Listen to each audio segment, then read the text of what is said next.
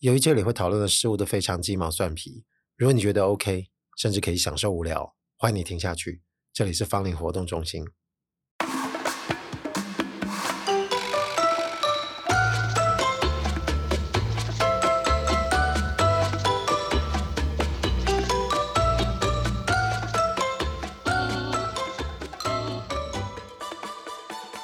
我自己平常都有一些笔记的习惯啊。有时候不见得是具体写在那个笔记本里面啊，有时候会写在这个手机里。我记得好像之前也提过吧，习惯会写在一些文字备忘录上啊。有时候是用来针对这个节目的了，就是常常有时候觉得有些感想，就是应该稍微要把它拉开一点，就利用这个节目呢，稍微给他说一下。有些时候是用文字档案，啊，就如同前面说，这个夏天其实积攒了蛮多，就是这时期想讲的。可是突然就把某个资料夹打开啊，就发现其实积攒了很多曾经写过的东西，但是这些东西可能不见得有具体成型的条件啊，也就是说，它有资格可以成为一个可以讲个二三十分钟的节目。有些时候酝酿久了，就感觉来了，就觉得哎，这个可以说。然后其实有一些事情可能稍稍微跟某些时事相关啊，过了不是不能说，但有时候这个感觉就会没有了。但有些时候是落了好几个放在那边。它不具备这个不拿起来的条件，但就是忘了把它拎起来说。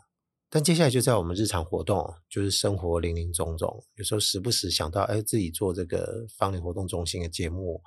一些主题的事情啊，就说，哎，哎，对对对，这个好像忘了说，嗯，那个好像忘了讲，哎，下次要记得。常常到最后的命运就是把它搁着，也不知道为什么，就总觉得好像这个时机不对。当然，它也不是什么非常。很正式，或者是真的需要某种时机点或仪式，但人嘛，我们自己生物，就是你就是说不上来，你总是要觉得这个感觉对了，说不定讲一讲才知道这个感觉为什么今天会对。所以嘞，想当然了，今天其实是一个我认为还蛮重要的感觉，就是觉得适合今天说。然后这件事情其实已经存在挺久了，自从我这个感想之后，我一直觉得我没机会可以好好讲。但这两天就突然觉得，哎，这个感觉来了，是可以的哦。但是就在这个录音的时候，我就想说，这个要怎么讲这个开头啊？就左想右想，我只想到一个很俗气的字，就是“缘”呐，结一个缘呐，缘分的“缘”，是不是有点的？可是这没办法啊，请大家包涵。啊，这个缘分指的当然不是什么原来就是你，或者是什么爱情这种缘分啊。就是讲的是一些更基本面的。我做这个节目一开始其实没有想到这个问题，一直到这个中后段哦，我才突然发生了这个感想。我想应该大部分听我节目，就是不管你有没有显灵过的神明们，应该没有什么人看过。其实我这个节目一开始那个节目封面是长什么样？我想大部分的印象应该都是在这个 Windows 早期。就这个网络上芳邻这个 icon，我拿来二创做成的封面，也许底图经历过一段时间之后会有点不一样啊，但不脱应该都是记忆在这个 logo。但其实最早我用的不是这个，其实我上传第一集的节目封面是用一个月球的图案，就是找那个免费图库做了一个月球，那这个月球就在这个画面的正中央啊，在月球上有一台电脑，我记得是笔电吧哦。那我把这个像是一个发射台的概念，就是月球上有一个发射台，然后它有一个像无线电波的方式一直往外传递啊。我做完之后就放上去，其实自己就在想啊，我为什么要用月球？我怎么不用地球呢？你不是地球人吗？我后来在想说，这个直觉为什么会选用月球？原因就是你自己大概心里清楚，你要讲的这个东西哦，有点难接触到人家。就有时候你披着一个好像日常在说话的外衣哦，但是你听着听着就会发现，其实这个内容不见得每个人都会感兴趣。所以如果要向外发射电波，就在我自己的逻辑上看来，你要是在地球上就不用了，因为其实很容易就可以接触到对你这个内容可能会感兴趣的人。而我自己心里多多少少猜得到，就是如果我今天要接触到感兴趣的人，就这个距离应该会比较远。比如说他不见得就在我的身边。哦，之前的节目也稍微有聊过，就是我自己本身认识的朋友们，其实听我节目的人不多。当然也很感谢有一些就是非常死忠，从第一集听到现在。但毕竟说真的，为数不多，因为我不可能请了各位朋友说去听我节目。如果一天到晚都是讲干话，就是轻松内容，我想这应该比较没有关系，因为大家都还蛮乐意去听的。而我也可以很正常的听听他们的意见，就他们对这个事情的感觉怎么样。而如果自己一开始打算就不是要讲，就是这么可以理解的模样，那你去问这些周遭的人，其实我觉得你也是在让别人很困扰。那唯一能做的事情就是持续，就放在那边。那如果有人开始听到了，对自己这个口条还算能忍受的话，就继续听下去。而在月球上自转，就这个发射台啊，发射的频率在一定的时间之内，地球那一端也能接收到的情形下呢，就可以再把这个内容传送过去，啊，就没有这很吵，就一天二十四小时，一个月三十天啊，就无止境的一直在播送。比方说，我这个节目啊，就是频率大概自己制定是一周大概会有一集嘛。但我自己更清楚一件事情，就是它必须持续的一直在发出声音。也就是说，这个波段啊，暂时你如果还有力气，就尽量不要让它停，你就持续的说，就持续的放送。也许持续放送，就在地球之外更远的地方，在其他的星球，说不定也会有人收听到。讲人怪啊，就是听得到的任何形式的生命体吧。但这个毕竟是比喻嘛，我觉得也不用太认真，就大家能够明白大概是什么意思，我觉得就差不多。嗯，啊，也就因为这个前提，所以我并不会很期待说，就是一个很热烈的回响，或者是会有很多人会听会讨论。我甚至在中后期在节目前面都会先加个警语，因为我也不希望进错门的人会浪费时间。因为说实在的，就问自己，嗯，你能不能搞笑呢？好像也可以吧。但是你平常到底喜欢讲什么？你的属性是什么？比方我自己的所学是跟设计相关的，你能不能做一些稍微讲设计的，或者是一些艺术类的 podcast？好像也可以用用功讲一讲。那我觉得这个分门别类好像真也不是我兴趣。那要讲一个完全属于自己能够说的哦，你就很难去定义它到底属于一些什么样的名词，能够套用在这个节目上。差可你大概就是把很多不同的字。集合在一起，然后形成一个大略的轮廓跟模样。真要问我，哎，你自己节目讲了一百多集，你到底属于什么类别的？哎，我好像也不是很好说。所以不只是在封面上啊，这件事情给自己的一个启示啊。当然到后面就改了一个我觉得比较能够让大家看得懂，但至少是某个圈层上啊，就这个网络上的方形的 logo，因为一开始的节目名称叫这个嘛。那我觉得也是跟这个调性有点关系哦，因为我不认为那个网络上的芳邻在当时年代有谁在用，它等于是一个非常鸡肋的功能。这我好像早期讲了很多次，但就是对于这个状态，我觉得还蛮套用我自己对这个节目的定义啊，就在那啊，你想连的时候是连得上啊，就是你如果觉得里面有什么样可以挖得到宝，当然就挖。只有这个芳邻的词呢，就一直沿用到现在啊。好，那节目封面呢，先不谈。就我们每个人都其实都是有一些习惯啊，不管我刚刚说，就是想要做节目这部分到底是一个什么样子的模样，就都是自己平常的一些个性。我会敢说这一集其实有一部分的原因也是觉得，诶，我会献给现在在愿意听的这些神明们啊，因为我在猜测，其实大家可能某些事情带一些理解或者是一些习惯上，其实都会有一些类似。我再说一个另外的习惯啊，我们平常去接触知识，或者是看一些作品，不管是艺术作品，要不然就是别人提供的一些话，我觉得应该也可以称之为是广义的作品了。就你接触这些东西的一些状态，就自己心理状态，还有我们的习惯哦，可能就会注定在这个社会上的命运哦。比方我曾经在很年轻的时候就经历过一阵子的焦虑啊。就是你如果想要知道一些艺术家的脉络，呃，艺术史，好像必须得知道。等于说，你要先知道这些人的关系，哪些艺术家，哪些时期，这些位置，他们应该是怎么渐进而来的。你感觉要先把这些框架理解了，你才能比较好去理解所有里面内部的东西。而且，甚至在你跟他人交谈的时候，你比较知道你能够对得上。但常常这样子的事情，就是进入没多久之后，你就发现这个很累，总有一种徒劳无功的感觉。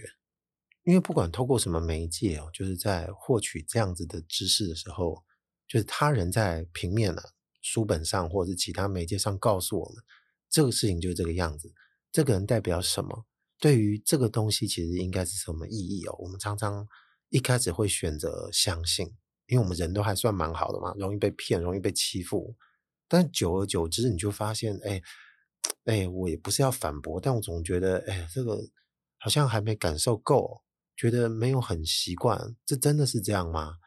啊，久了就发现，哎，事实上，其实一件事情或者是一个人啊，一个作品说过的话。小到一件很小的事情，其实它都有太多的面向啊！你就发现那样子片面的去了解一件事情，一直要等到很后面之后才会知道，哎，你是不是要该为当初的一些刻板印象平反？像这样的情形就层出不穷，久了你就会觉得很累了。你有这种不想用这种方式去认识这个世界跟他人啊，你就会心中油然产生这样子的强烈欲望。有时候面对一些比较硬的知识也是一样。因为我自己本身就从小是第二类族的，从那时候学习物理跟微积分，你就会也有类似的感觉。当然，这个东西会拿出来提，主要原因是因为这个东西太硬了，它几乎在这个逻辑跟这个学说还有这个定理之间，它其实没有什么商量的空间，因为它要讨论的内容几乎都站在一个我们有共识的立场，基本上也不是在怀疑这个东西是不是合理，他说的对不对，而是常常。我觉得有一种习惯，就是你没领略到那个感觉，你就很难进行到下一步。但这个很要命哦，就是你人生的成长过程，你没有那么多时间可以让你这样子。等你领略完，你不知道都已经几岁了，你现在这个课本可能都还没念完，别人都高三了，你可能到现在高一都还没领略完成啊，就学个屁啊！所以你常常会习惯就是用死背的方式，就是连数理啊这些理科类的东西，你也会告诉自己。这个东西就是这样，但这个有个问题哦，就是当这个东西是强记的哦，你就会发现它也不会写入记忆里。哎，你当初不是用记的吗？怎么后来又写入不了记忆里呢？常常我们数理老师会跟我们讲，就是那是因为你没搞懂。其实我觉得这个有几分道理，就是你真的没搞懂的时候，你就记不起来。你要真的，一旦搞懂了，突然就哎明白了，你这辈子就不会再忘。但是讲这辈子不会再忘呢，我觉得是有点夸饰法。但多多少少能理解这个意思啊，就是你很难忘记它。而日子这样过下去，其实慢慢长大，你开始对自己一些接触新知，还有一些感受其他事情的方式，这主导权就会慢慢回到自己身上来了。因为没有学校的课业在压着自己嘛，你吸取知识的方式也就越来越有自主性了。当然，如果你到大学，像念研究所什么的，你还是有一些时间的问题需要去面对哦。但你自己感觉到，就是你要摸索出自己的路线。而我自己本身的习惯就会变成，常常看的有很多书籍，他们会使用很多文字，或者是他们会用很多自己方式去诠释。你仿佛感觉到，其实各处都有圈层，但是每个圈层里面当然都有厉害的人。但是这个圈层一旦形成的时候，你突然又会觉得，就是会的这个感觉。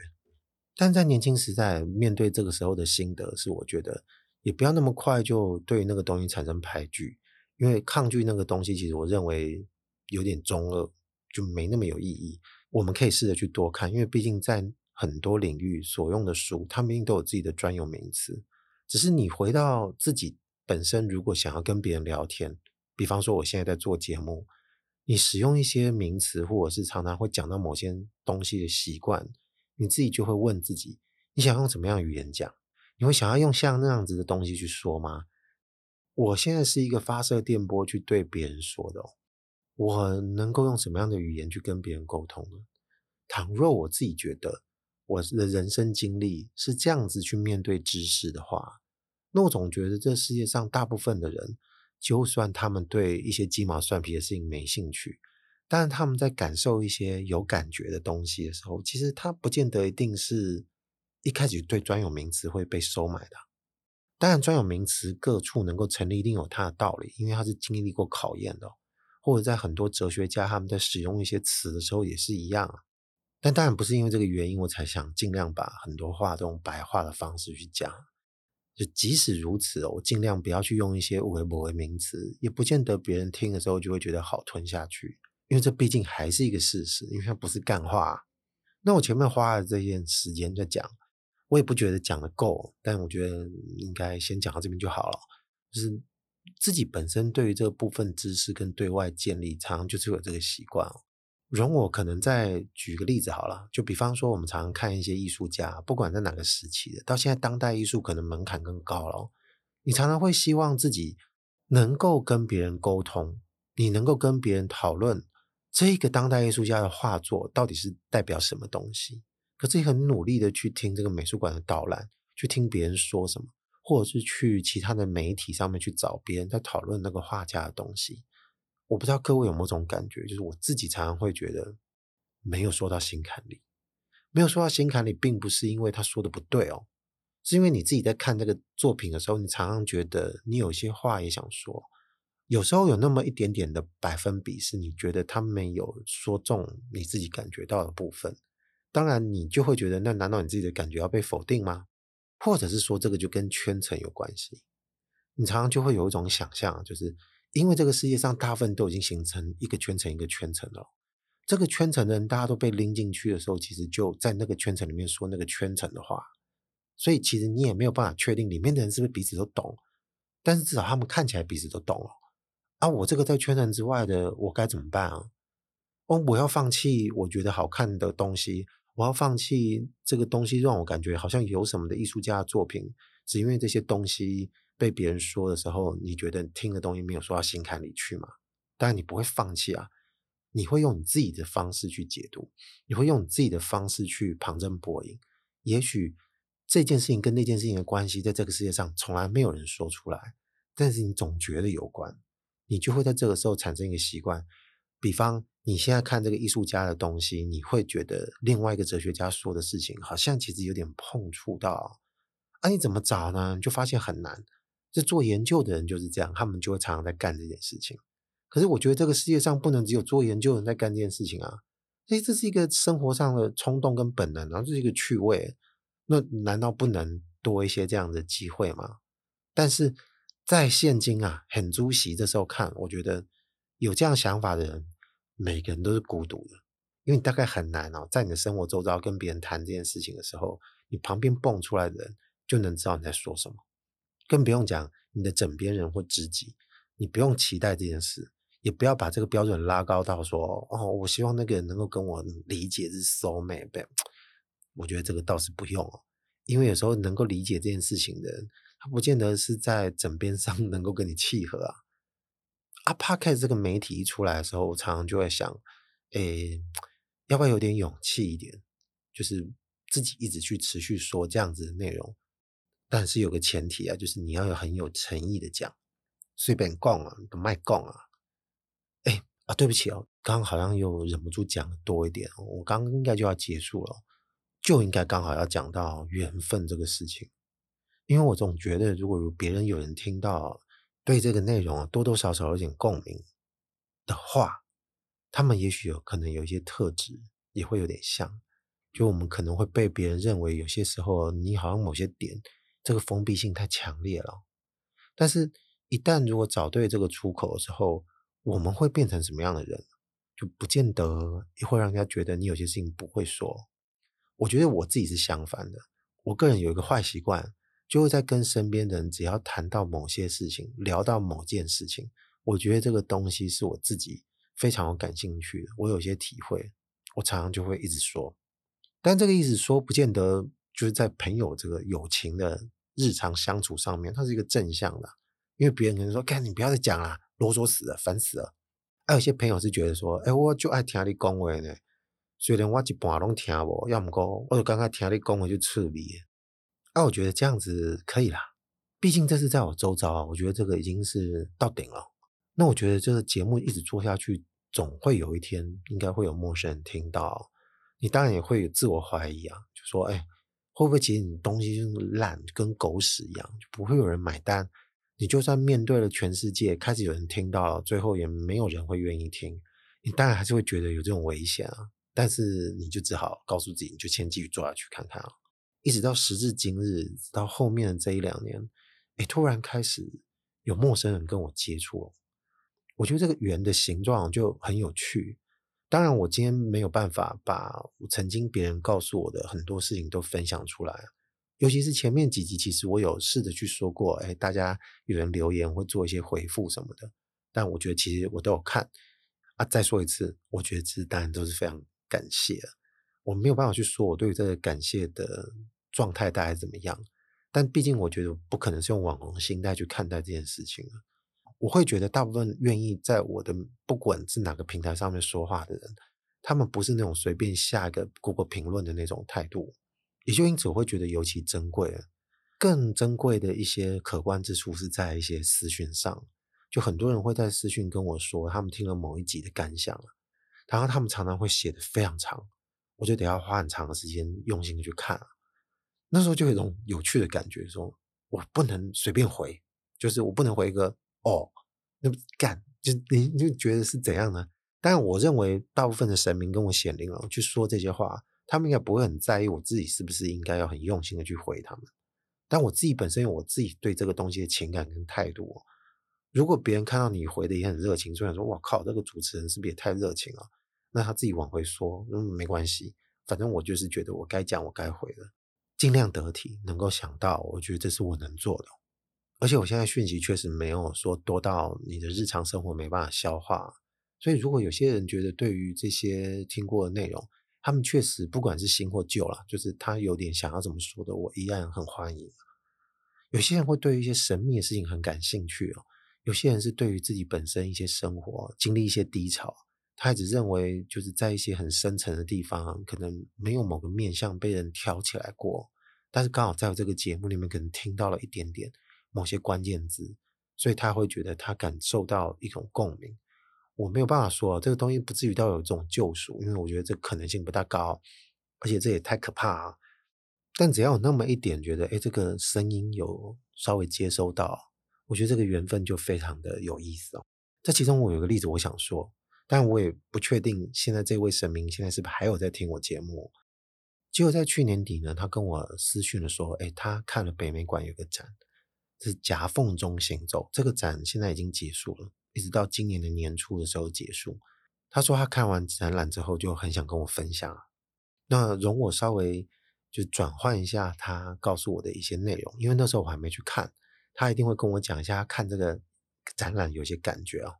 那这个夹缝中行走里面其实有一个比较有意思的展区，那这个展区其实不如像是一个具体的作品。我们知道一个展览通常都会有策展人，还有一个角色是展览研究。但是展览研究通常是对这个展览本身的一些内容，还有在解说上会做一些支援。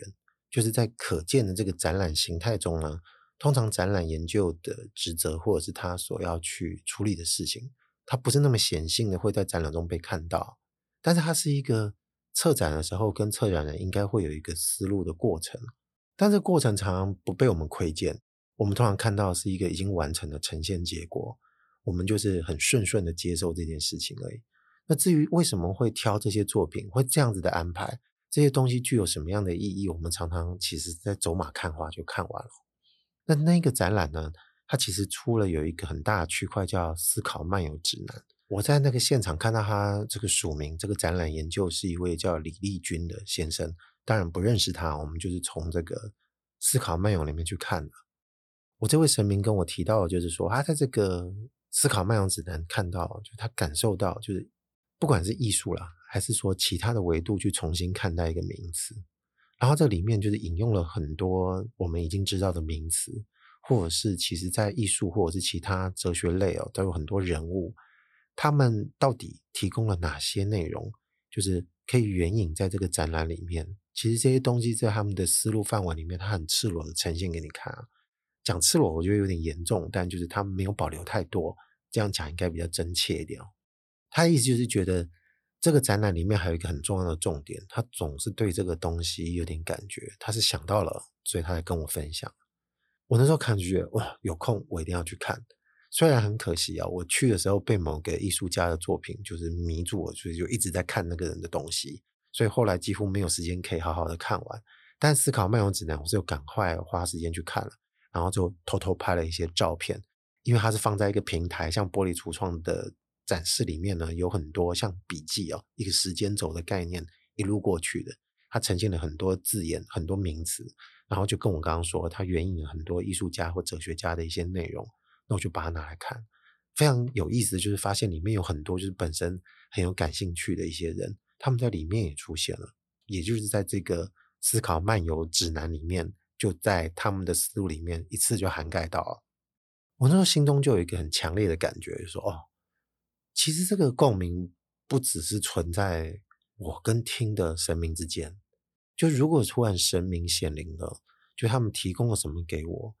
就不会像只是我在节目里面，我常常会聊这个聊那个，突然提到了一些作品，提到一些其他的创作者，或者是其他一些思想家的东西，大家可以从这个地方当做跳板，再去找寻可能自己也感兴趣的事情。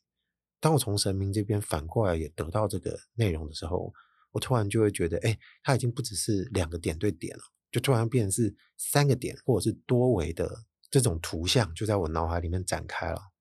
然后在这个现今生活形态啊，就是我们目前都被科技围绕这样子的生活下，你突然就会觉得，嗯，温暖了起来。就是每个人其实都有我前面说到这个极其孤独的部分。我总觉得在夹缝中行走，刚刚说到里面的，不管是正在里面展的这个艺术家的作品，还是在这个思考指南里面所提到的任何一个人，也许他们都有其一些部分，其实是需要被别人用别的方式去理解的。很不希望是用我们平常惯有的一种模式，或者是一些媒体框架去知道他到底在干嘛。但是有这个机会可以用别的方式去解读这个作品，你就突然觉得，哦。松一口气呢？你是说没有人一定要规定那样子活的才算是活着啊？我我这样活着可以吧？是吧？而且我刚本来想讲一个动词啊，叫喂养，就是彼此喂养彼此。但我觉得这个喂养有点太伟大了，因为我们自己都还是能够靠自己去吸取自己想吸取的事情去活着。但是只是不妨，当别人也提出了一些可以让自己去吃进去的东西，我觉得这样的情形就真的蛮美妙的。这个是我做这个节目到目前为止我蛮想到的意外收获，这也是我刚刚说就是这个缘的事情应该怎么去看待啊？说到这个缘呢，我总觉得这个词是不是中文比较好讲？就如果说我要讲外文，讲英文，真的有缘分这个词吗？啊，我看到有人常常会讲说用 fate 或 destiny，我觉得这种就是命运的事情好像没那么的准确哦。